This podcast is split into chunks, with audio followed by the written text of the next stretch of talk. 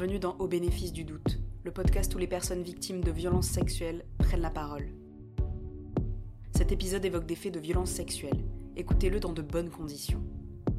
Avocate, plainte, VSS, syndrome de stress post-traumatique, correctionnalisation, cours criminel départemental, tous ces termes qui peuvent être intimidants dans le parcours d'une personne victime, Louise les connaît bien.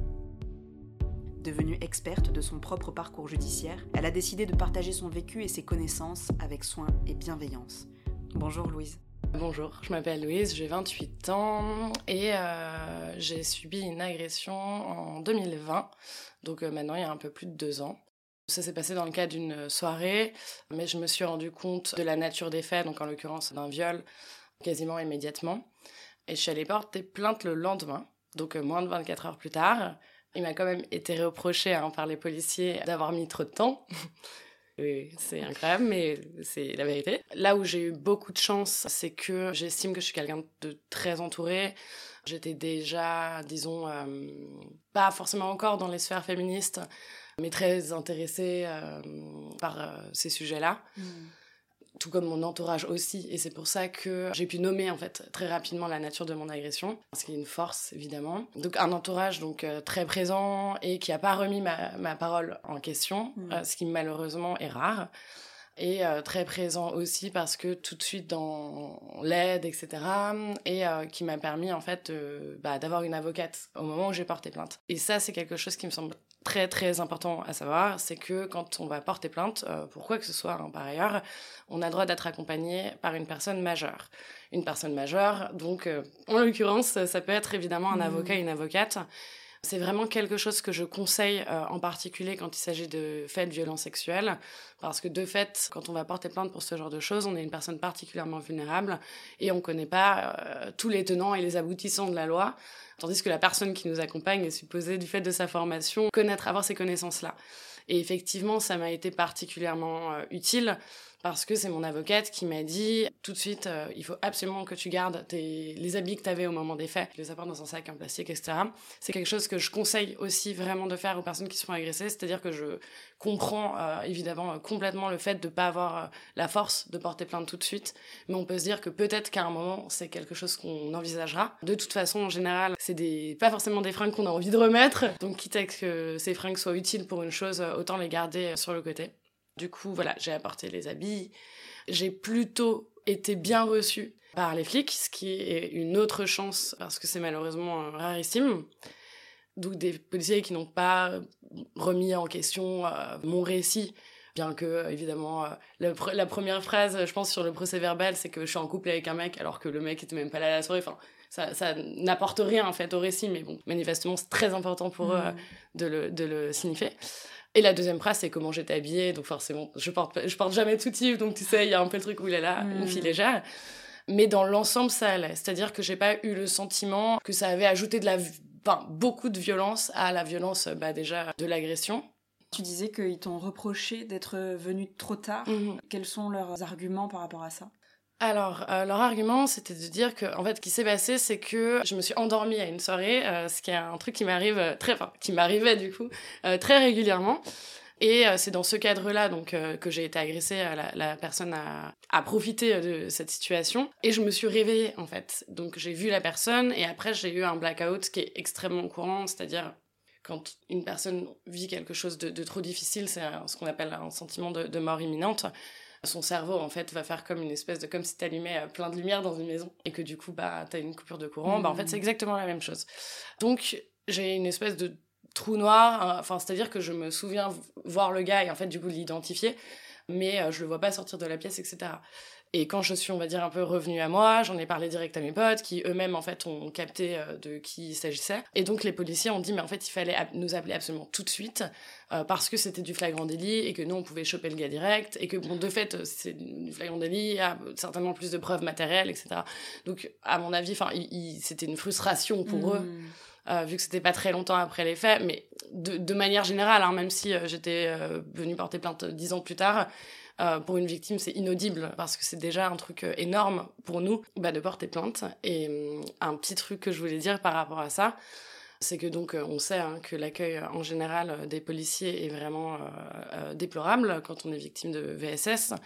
L'accueil de la justice, si ça va jusque-là, l'est souvent également le truc que je, trouve particulièrement problématique, au-delà de l'impact évidemment que, ça va avoir sur les victimes, c'est qu'en fait, quand on a été victime de ça, pour moi, on va dire que pour nous, les victimes, le mal a été fait. Et en fait, en tant que citoyen, on va quand même avertir euh, l'État via euh, les flics pour leur dire, en fait, il y a un gars là qui est dans la nature et qui est dangereux. Et mhm. rien que pour ça, on devrait être remercié. En fait, ça devrait être l'inverse. Bon, déjà, si on arrive à, à avoir des policiers à peu près bienveillants, ce sera déjà pas mal. Euh, je demande pas non plus à ce qu'on ait une médaille, mais quand tu mets les choses dans cette perspective, tu te rends compte qu'il y a quand même un gros souci. Dans le dépôt de plainte, ton avocate, elle joue quel rôle? Elle est là en, tant que conseil ou plus en tant que soutien psychologique?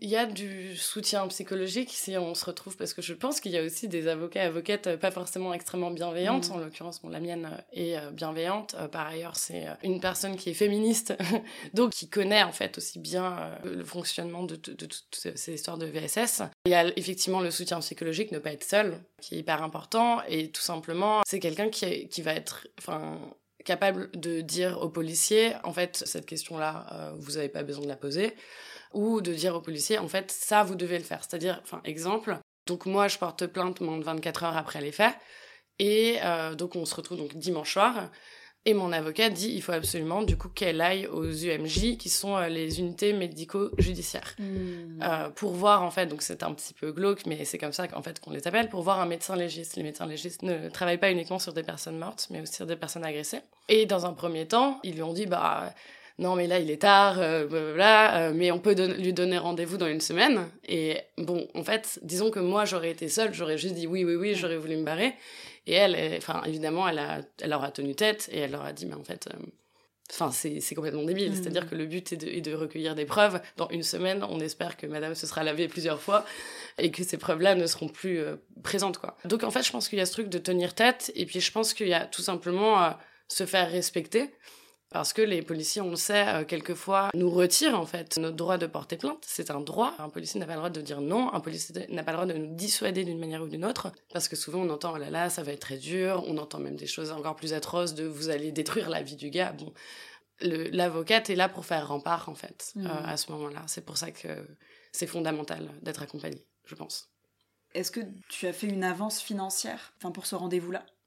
Non, ça a été donc un grand privilège euh, pour moi, c'est-à-dire que cette personne est une amie de mon frère, donc euh, en fait toute la question de la compensation financière euh, n'était pas du tout sur le tapis à ce mmh. moment-là. Théoriquement, à ce stade-là, on est supposé payer. Tant qu'en fait, il n'y a pas d'instruction, l'avocat ou l'avocate n'est pas gratuite. Enfin, on ne peut pas avoir encore l'aide juridictionnelle. Enfin, mmh. demander l'aide juridictionnelle. Donc, théoriquement, j'aurais dû la payer. J'ai eu le privilège de ne pas avoir à le faire. En revanche, il y a un certain nombre d'associations, dont la Fondation des femmes, qui proposent des avocates pour le dépôt de plainte. Mmh. Donc euh, ne pas hésiter voilà, à, recourir à ces numéros-là.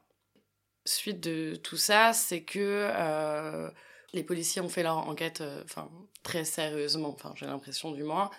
Il y a eu une instruction. Dans le cadre de cette instruction, mon agresseur bon, a été mis dans un premier temps en garde à vue, puis en examen il a admis les faits, il les a pas admis de, de gaieté de cœur, hein. c'est pas parce qu'il a eu des remords terribles, bien évidemment. Dans un premier temps, il a nié, mais il a fini par euh, admettre les faits parce qu'en en fait, il y avait des éléments matériels qui ont été euh, trouvés euh, soit vraiment juste par les policiers de leur côté, soit grâce à cette histoire d'habit. Mm. Je peux pas donner plus de détails parce que le procès a pas eu lieu et qu'il y a tout ce, truc de présomption d'innocence et puis évidemment de pas donner trop d'éléments sur l'instruction. Mais donc il a été mis en examen et effectivement le fait qu'il euh, ait admis les faits, même s'il les a pas admis spontanément, on va dire, c'est effectivement très soulageant parce que dans toute la violence, enfin la violence inouïe en fait de, de ce que c'est un viol, de ce que c'est une agression sexuelle, il y a évidemment le bah, l'élément physique, euh, psychologique direct, mais il y a aussi le fait de ne pas être cru.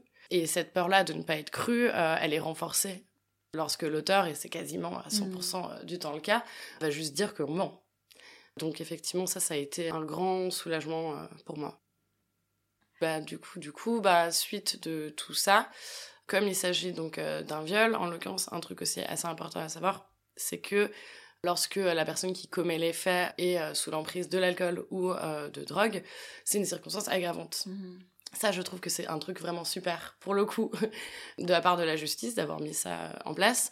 Parce que, en fait, on considère que euh, l'auteur des faits va utiliser ces substances-là pour être suffisamment désinhibé pour un passage à l'acte. Je trouve ça assez fort et je trouve ça assez bien. Donc, en l'occurrence, lui, donc, euh, il est mis en examen pour viol aggravé. L'instruction euh, s'est clôturée.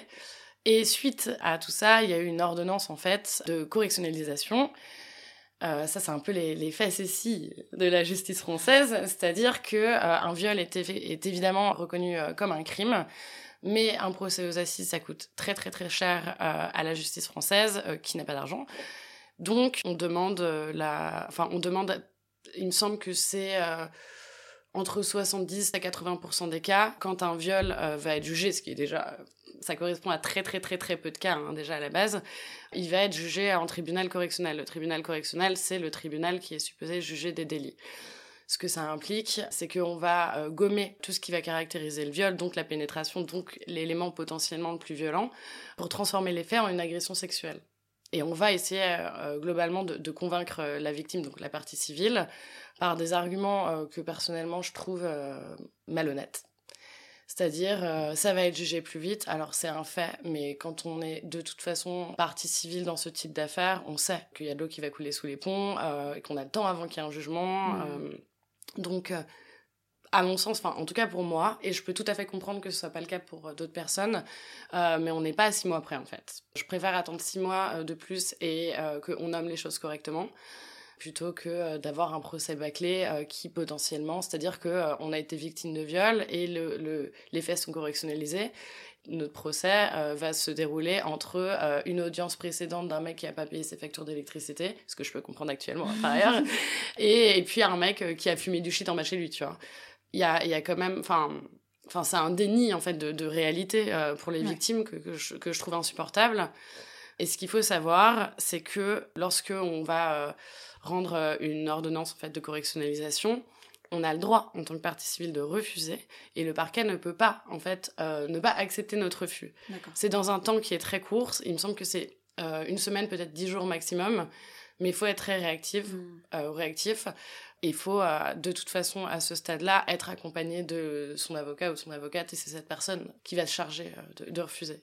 Mais je, je, comprends encore une fois tout à fait qu'on puisse accepter, euh, mais il faut, enfin, il faut dans tous les cas être renseigné sur cette question-là, et c'est normal de ne pas connaître toutes les mmh. petites subtilités de, de, notre loi.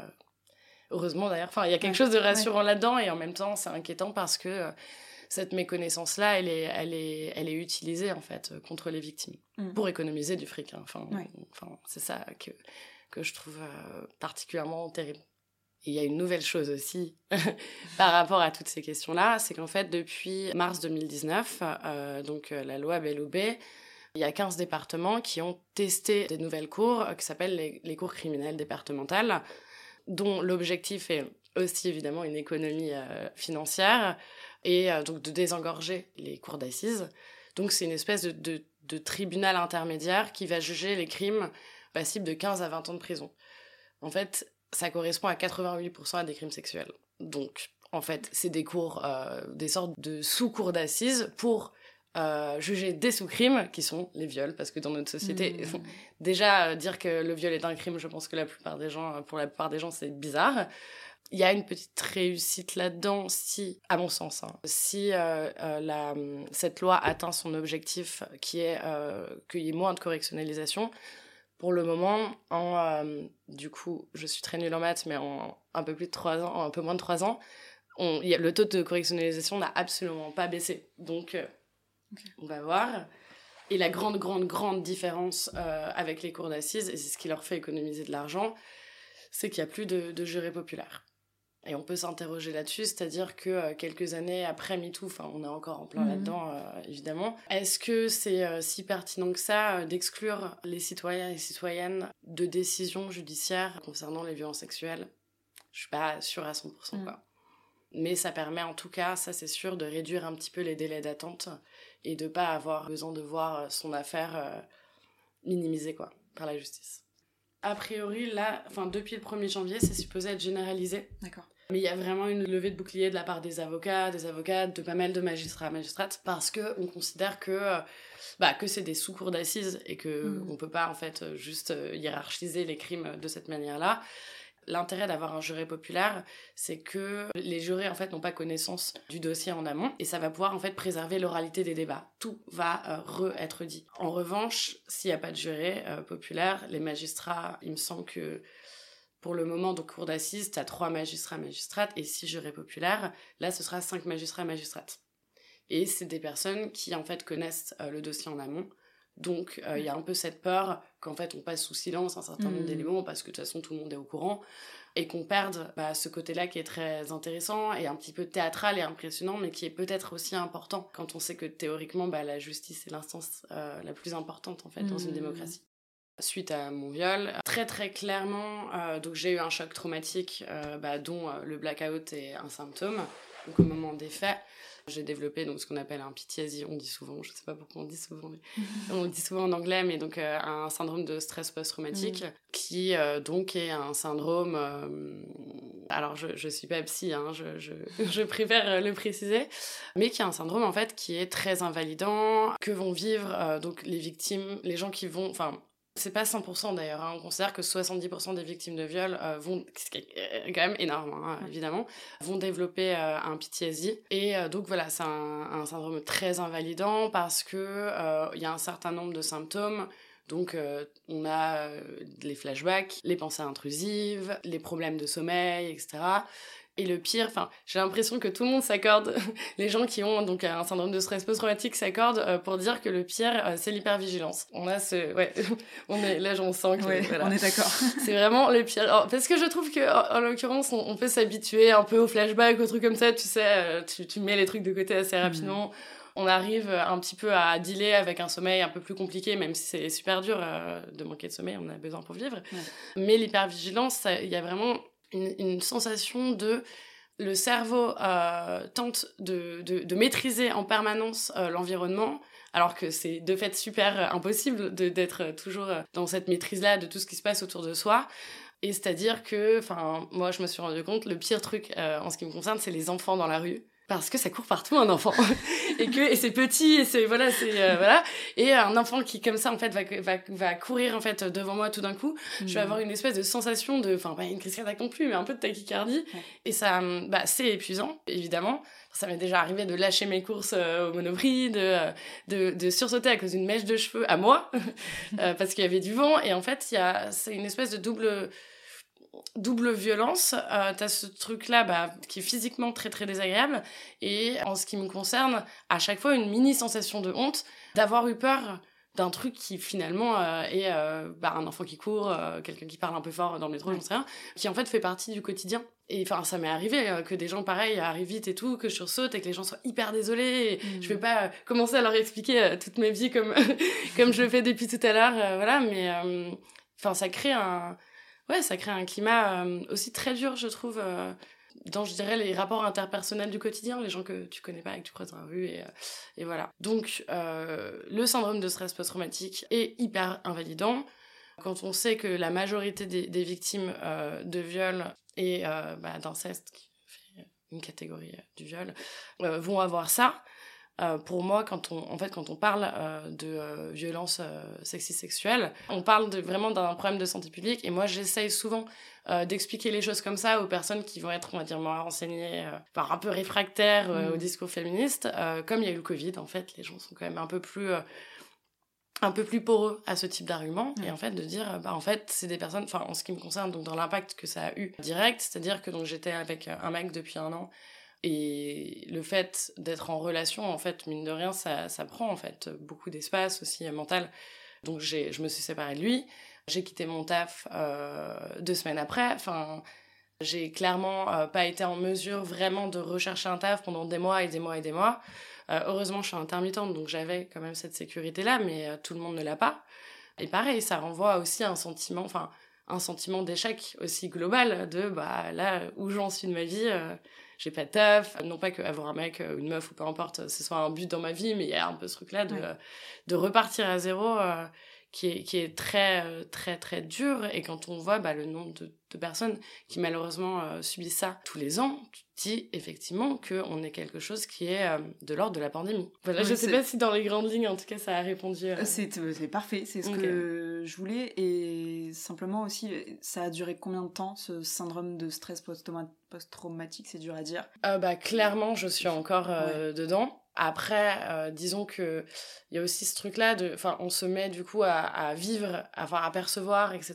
Euh, de manière très différente. Donc, euh, au départ, c'est hyper dur. Et puis, en fait, il y a un moment où on se dit, ah, j'ai l'impression que ça s'améliore grave. Et en fait, ça, rien n'a mmh. changé. C'est juste que tu t'es habitué à un nouveau fonctionnement qui est force, enfin, qui est de fait pas le meilleur, mais qui est bah qui est enfin il y a aussi un truc enfin un truc aussi d'acceptation je pense qui est hyper important moi qui m'a vachement euh, enfin qui a été facilité euh, parce que du coup ça fait euh, un peu plus d'un an que je suis une thérapie mhm. avec une psy qui est trop cool et qui est féministe. Je pense que on, ne doit que c'est impossible maintenant quand je pense à d'autres thérapeutes que j'ai pu voir qui faisaient des sorties de route pas possibles sur ces questions là je me dis waouh. Bref. Donc elle m'aide beaucoup à justement aussi à déculpabiliser. Enfin c'est des trucs enfin pareil enfin je peux avoir des angoisses de genre fermer euh, mon appart à double tour enfin voilà euh, enfin quand je vais me coucher et tout. Et je me en fait je me faisais des espèces de petits défis de je vais fermer que un tour et pas deux et j'en ai parlé à même si elle était genre bah, fermez les deux en vrai si vous vous sentez mieux. Donc voilà c'est ce genre de truc mais clairement euh, je, je, pense que ça, ça après manifestement ça peut hein, partir mais ça met du temps du temps, enfin beaucoup de temps. Et en plus, à ce temps-là de guérison, on va dire, il y a le temps judiciaire qu'on ne maîtrise pas du tout, euh, qui est euh, très très très long et qui, à mon sens, même s'il ne faut pas compter là-dessus non plus, hein, euh, mais fait aussi partie d'un processus, ouais. de, de, pas, ouais, pas de guérison évidemment, mais de mettre les choses dans des cases, quoi. Mmh. Mmh, mmh. Alors, euh, j'ai envie de donner des conseils aux personnes victimes, mais aussi des, des, des conseils aux, personnes euh, pas victimes, mais proches de personnes victimes. En réalité, on l'est tous, euh, souvent. Comme conseil à donner aux victimes, en fait, c'est compliqué, je dirais, donner des conseils aux victimes. Déjà, c'est déjà tellement dur, en fait, de vivre ce genre de choses. Mais c'est de tenter déjà au maximum de pas culpabiliser et de se dire que peu importe les choix qu'on fait, c'est-à-dire porter plainte, euh, ne pas porter plainte, porter plainte dans 10 ans, euh, personne n'a de jugement à avoir là-dessus. Et euh, dans ce genre de cas, en fait, je pense que chacune, chacun, en fait, fait au mieux.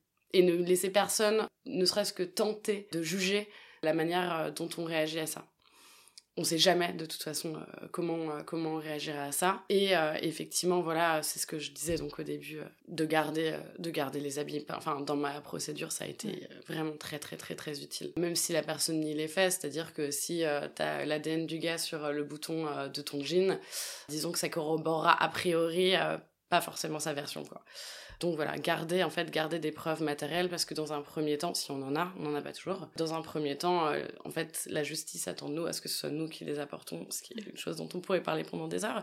Mais euh, bon. Et puis surtout, euh, comme conseil à donner en fait aux personnes qui peuvent avoir dans leur entourage une personne qui va être agressée, va être violée, c'est ne pas essayer d'aider quelqu'un si vous-même vous n'êtes pas en mesure de le faire ce serait une catastrophe. J'ai une pote avec, enfin, avec qui, du coup, enfin, depuis, notre relation est extrêmement compliquée parce qu'elle a essayé de m'aider, alors qu'elle-même, elle était en détresse pour d'autres raisons. Mm. Et en fait, ça a créé une espèce de gouffre d'incompréhension entre nous. Faut pas tenter d'aider quand on n'est pas capable de le faire. Et c'est ok de pas être capable de le faire. Dans ce cas-là, on peut essayer de chercher une autre personne, de vérifier que la personne n'est pas seule. Et puis voilà. Et puis en fait, euh, tout simplement d'écouter, de ne pas remettre en question, de ne pas conseiller si euh, on n'en a pas la capacité. C'est ok de pas savoir. Je pense qu'il y a plein de gens qui n'arrivent pas avec ce concept, mais c'est ok de pas savoir. Et puis aussi parce que je me suis retrouvée un peu dans ce cas-là, enfin, enfin quand moi-même j'ai été agressée, enfin du coup avec d'autres personnes, parfois les personnes autour en fait savent vraiment pas quoi faire avec cette situation, euh, sont hyper voilà qu'est-ce que je peux faire, en fait euh, même si la personne en face de, de toi elle est traumatisée, etc., etc., elle est peut-être dissociée, c'est-à-dire à, côté d'elle-même en fait. Euh, ça reste un être humain qui est capable de faire des choix. Il suffit juste de lui demander de quoi elle a besoin, tout simplement. C'est et ça a manqué aussi. Euh, heureusement pas du tout avec la majorité hein, des gens mm. autour de moi, mais vachement enfin de gens qui voulaient enfin voilà, être force d'initiative, etc. Mais juste de quoi tu as besoin. Et je trouve que ça réhumanise tout de suite aussi euh, la, la personne qui a été victime et qui justement a été déshumanisée euh, par son agression. Ok. Tu vois, le fait de donner des conseils à des personnes tierces, j'y aurais pas pensé. Mm, Donc mm. merci, je, je trouve que c'est une belle initiative. Et du coup, là, qu'est-ce qui t'a donné envie de répondre à l'appel à témoignage et, de partager euh, toute ton histoire? Ce qui m'a donné envie de répondre, euh, c'est que euh, ce que je te disais la première fois qu'on a pris contact, c'est que quand on est victime de ce genre de fait et qu'on porte plainte, on devient un peu l'experte l'expert de notre propre parcours. Et effectivement, j'ai accumulé genre, vraiment pas mal de connaissances sur ces questions-là. Et euh, c'est des connaissances que, que j'aurais vraiment aimé avoir avant. Et je pense qu'il faut les diffuser au maximum, parce que de toute façon, euh, savoir plus de choses, ça fait jamais de mal. Et que ça peut être utile pour soi ou pour les autres, de savoir aussi un petit peu comment tout ça fonctionne et de connaître nos droits en amont, ce qui, ce qui est souvent pas du tout, du tout le cas. Ouais. Et est-ce que tu aurais quelque chose à rajouter au-delà de tout ça, des choses que tu aurais aimé dire, même si c'est pas du tout dans l'ordre chronologique euh, ou autre? Tout simplement une réponse que j'ai pas donnée euh, dans le conseil donc euh, aux personnes qui sont victimes. Ça paraît évident, mais euh, en fait non. C'est de pas rester seul. On peut pas rester seul avec ce genre d'histoire. C'est-à-dire que on peut voir si on en a la possibilité, voir un psy ou une psy, c'est évidemment le mieux, mais en parler à des proches de confiance, on n'est pas obligé d'en parler à toute la Terre. D'ailleurs, si on souhaite en parler à toute la Terre, on peut le faire aussi, mais vraiment de pas rester seul. C'est des histoires qui sont, qui sont trop violentes pour euh, les gérer, en fait, de manière solo, euh, comme si rien ne s'était passé. De toute façon, pour le coup, ça c'est des mots de ma psy, hein, mais si on, on tente pas de gérer le truc tout de suite, ce qui est ok évidemment, il y a un moment où on va devoir le faire parce que ça crée une accumulation de, de choses avec lesquelles on n'a pas dealé et qui sont trop violentes pour qu'on n'ait pas besoin d'aide à un moment. Voilà.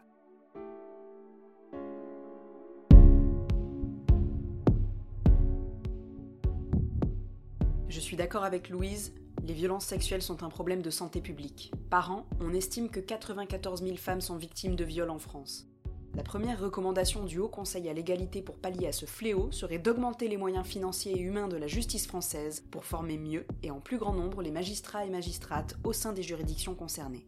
Cette recommandation, formulée en janvier 2023, c'est la même requête formulée par les associations féministes depuis des dizaines d'années. Le combat est long, épuisant, parfois insupportable, mais il est mené à plusieurs, et ensemble nous sommes plus fortes, plus vaillantes, et nous pouvons aussi être assourdissantes. Vous venez d'écouter le deuxième épisode du podcast Au bénéfice du doute. Si vous pensez qu'il peut être utile à d'autres personnes, n'hésitez pas à le partager. Ce podcast est entièrement autoproduit par Julie Dussert. La musique originale a été composée par Sandra Fabry et l'image a été dessinée par Camélia Blando. Au bénéfice du doute le podcast où les personnes victimes de violences sexuelles prennent la parole.